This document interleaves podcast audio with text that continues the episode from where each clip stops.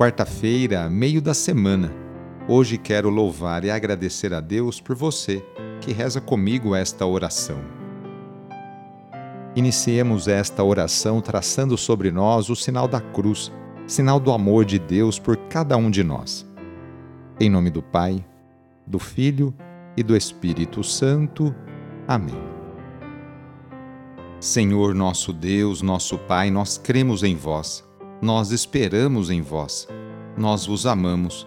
Nós vos agradecemos este dia e vos damos graças porque estamos com vida.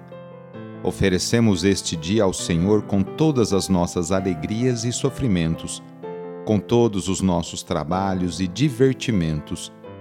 Guardai-nos do pecado e fazei de nós instrumentos de vossa paz e do vosso amor. Ajudai-nos a observar vossos santos mandamentos Amém. Nesta quarta-feira, o trecho do Evangelho é escrito por Marcos, capítulo 8, versículos de 22 a 26. Anúncio do Evangelho de Jesus Cristo segundo Marcos. Naquele tempo, Jesus e seus discípulos chegaram a Betsaida. Algumas pessoas trouxeram-lhe um cego e pediram a Jesus que tocasse nele. Jesus pegou o cego pela mão levou-o para fora do povoado, cuspiu nos olhos dele, colocou as mãos sobre ele e perguntou: Estás vendo alguma coisa? O homem levantou os olhos e disse: Estou vendo os homens. Eles parecem árvores que andam. Então Jesus colocou de novo as mãos sobre os olhos dele e ele passou a enxergar claramente. Ficou curado e enxergava todas as coisas com nitidez. Jesus mandou o homem ir para casa e lhe disse: Não entres no povoado. Palavra da Salvação. Diante dos discípulos, Jesus cura um cego em duas etapas. O sentido disso é fortemente simbólico, representando os discípulos que têm dificuldades de entender a mensagem e a proposta de seu mestre não basta ver apenas fisicamente, é preciso compreender o sentido da trajetória de Jesus. O caminho da fé pode ser longo e muitas vezes penoso, mas é necessário não desanimar nem desistir diante do primeiro obstáculo. Nem sempre chegamos à certeza das grandes opções de nossa vida de forma imediata. Todos precisamos ser curados de nossas cegueiras em relação a Jesus e suas mensagens. Necessitamos ter os olhos purificados e bem abertos para ver a realidade em que vivemos e não confundir as pessoas com objetos descartáveis. Para os profetas, abrir os olhos aos cegos equivale a libertar da opressão a que muitas vezes estamos submetidos. Hoje, quarta-feira, é dia de pedir a bênção da água, a bênção da saúde.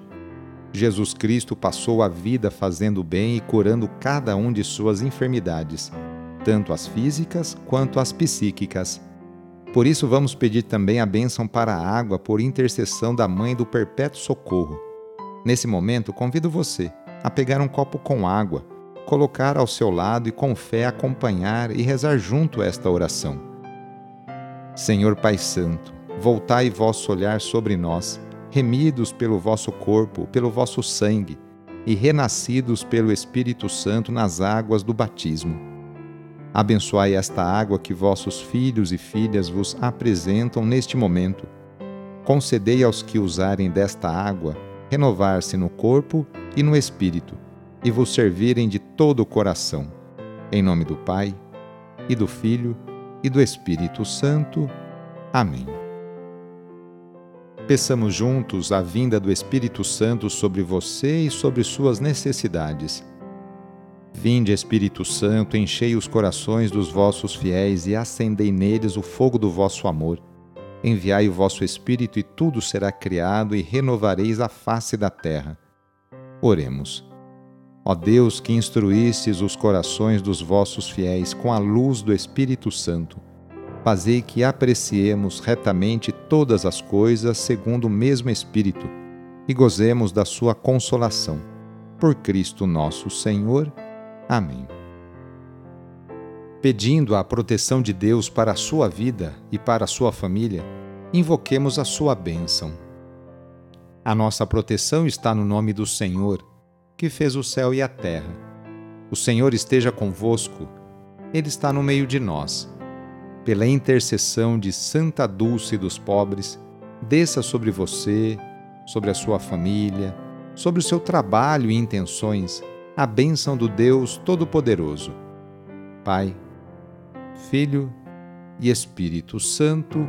Amém. Foi muito bom rezar com você. Se a oração está te ajudando, eu fico muito contente. Então, que tal enviá-la para seus contatos, familiares, amigos, conhecidos? Eu sou o padre Edmilson Moraes, salesiano de Dom Bosco, e moro atualmente em São Paulo. Que Deus continue abençoando você e sua família. Abraço, até mais.